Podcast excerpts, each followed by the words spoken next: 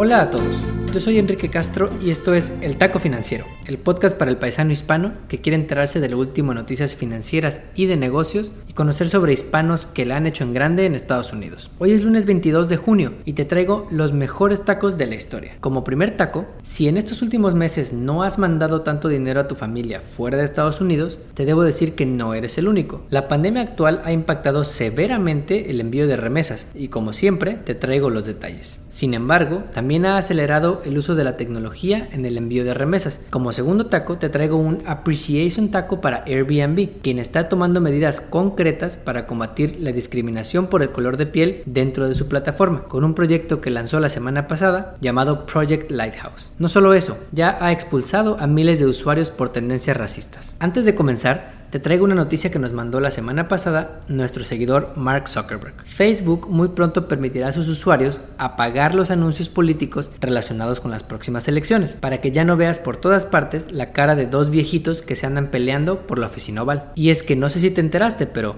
Zuckerberg se vio muy mal cuando a finales de mayo Twitter etiquetó unos tweets de Donald Trump por violar sus reglas sobre glorificar la violencia, pero Facebook se quedó calladito. El niño de la Casa Blanca se enojó porque piensa que está bien decir When the looting starts, the shooting starts. Y como tiene la piel muy sensible, amenazó a Twitter con regular sus reglas internas, pero no mencionó nada de Facebook, quien fue muy criticado por permitir publicaciones engañosas del mismísimo preciso. Por lo menos ahora podrás no ver ads políticos, pero aún así te seguirán recordando que vayas a votar. Sin más, comencemos con el menú de hoy.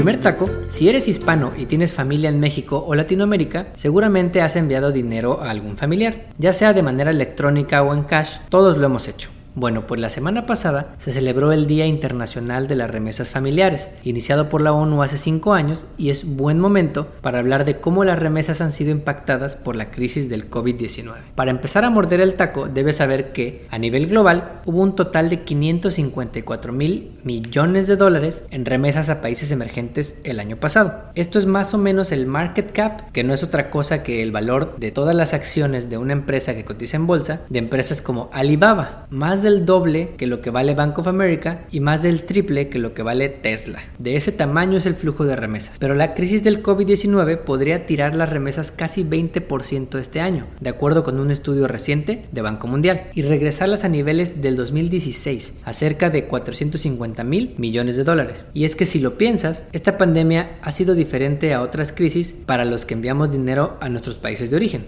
De acuerdo con estudios del Banco Mundial, las remesas tienden a ser más inelásticas ante escenarios adversos, en particular cuando al país de origen le va peor que al país donde vivimos los migrantes. Imagina el siguiente ejercicio. Mensualmente le mandas 200 dólares a tu pueblo en Guanajuato. A inicios de este año, esto era más o menos como 3.760 pesos mexicanos, una cifra bastante decente para comprar despensa o para pagar gastos debajo de la frontera. Si mandabas los mismos 200 dólares en marzo, cuando el tipo de cambio andaba por ahí de los 25 pesos, esto hubiera enviado más de 5 mil pesos a casa, un aumento del casi 30%.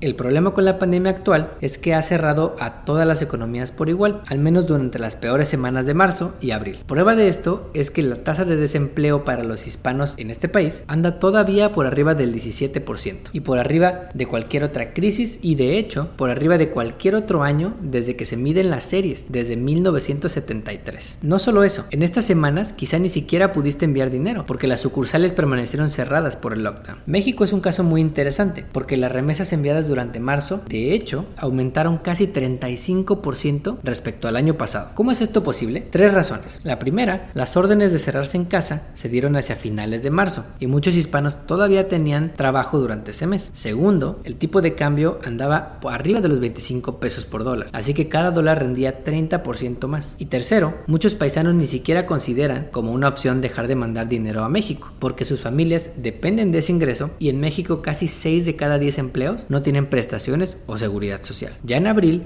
con el golpe de la pandemia, se nota la diferencia, pues las remesas pasaron de crecer 35% anual en marzo a caer 3% en abril. Por último, una tendencia interesante mencionada en el reporte de Banco Mundial es que la pandemia podría acelerar el envío de remesas de manera digital, usando alguna de las muchas aplicaciones que ya existen actualmente para enviar dinero. Piensa en Western Union, piensa en Remitly, piensa en TransferWise, hay muchas opciones ya actualmente. Y aun cuando los inmigrantes no tengan seguro social, existen opciones como Remitly, que este año lanzó un servicio bancario llamado Passbook, en el que puedes abrir una cuenta sin tener seguro social, con que tengas tu ITIN o tu pasaporte, ya lo hiciste. En resumen, la crisis del COVID-19 está tirando el envío de remesas a países de menores ingresos como hace mucho tiempo no se veía, pero también está acelerando tendencias como el uso de la tecnología para enviar dinero de manera digital. O sea, siempre dos caras de la moneda. Como segundo taco, como si no hubiera un momento más adecuado para hablar de discriminación racial, Airbnb anunció la semana pasada un proyecto enfocado a identificar este problema dentro de su plataforma, llamado Project Lighthouse. Y es que, de acuerdo con su comunicado,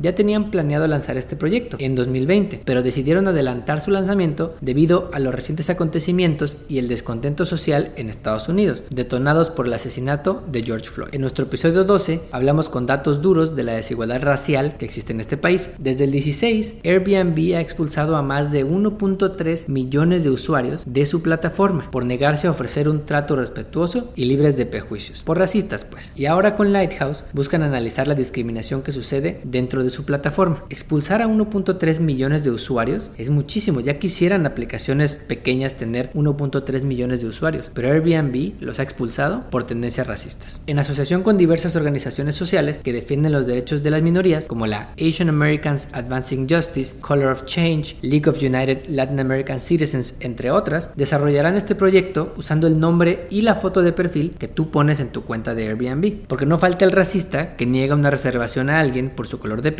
o porque su nombre suena como el de una persona de color. Además, Airbnb donó medio millón de dólares a las fundaciones National Association for the Advancement of Colored People y Black Lives Matter para apoyar su lucha por la igualdad y la justicia, y está igualando las donaciones que hagan sus empleados. También lanzó una guía de activismo y una alianza para proveer recursos y acciones concretas que podemos tomar todos. Una lista de más de 10 libros sobre racismo, podcast y hasta películas relacionadas con el tema. Organizaciones que podemos ayudar, entre otras muchas otras cosas. Todo eso está muy bien, pero esto es solo un inicio. Piensa en todas las demás apps que usas día a día que son parte de la famosa gig economy y que también pueden tener un componente de trato racista por parte de los usuarios. Piensa en el chofer de Uber, de Lyft, de Cabify que le niega un servicio a alguien por su apariencia. Esto pasa en todas las demás aplicaciones y es algo que tiene que combatirse de manera individual. En resumen, con Project Lighthouse, Airbnb está usando la tecnología para identificar tendencias racistas dentro de su plataforma y se merece una mención en nuestro episodio de hoy por las diversas acciones que ha tomado para combatir este problema y porque es muestra de que la tecnología también se puede usar para combatir problemas sociales. Resumiendo el menú de hoy,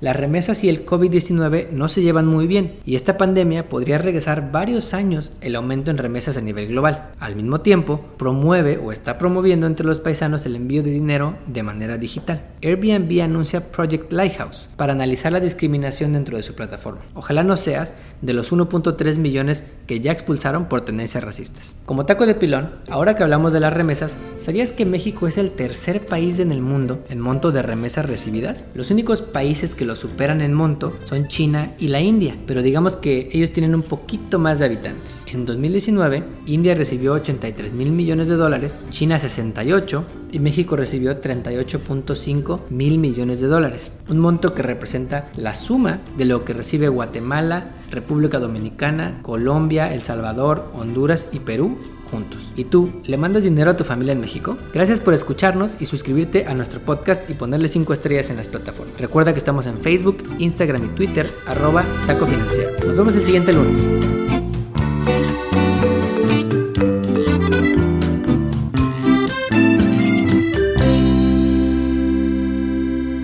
Podcast que acabas de escuchar, El Taco Financiero, refleja la opinión exclusiva del presentador o sus entrevistados y no representa la opinión de patrocinadores o terceros. El podcast tiene el objetivo exclusivo de informar y no busca promocionar la compra de acciones de empresas en específico. Tampoco es un reporte de investigación y no representa consejo legal o financiero.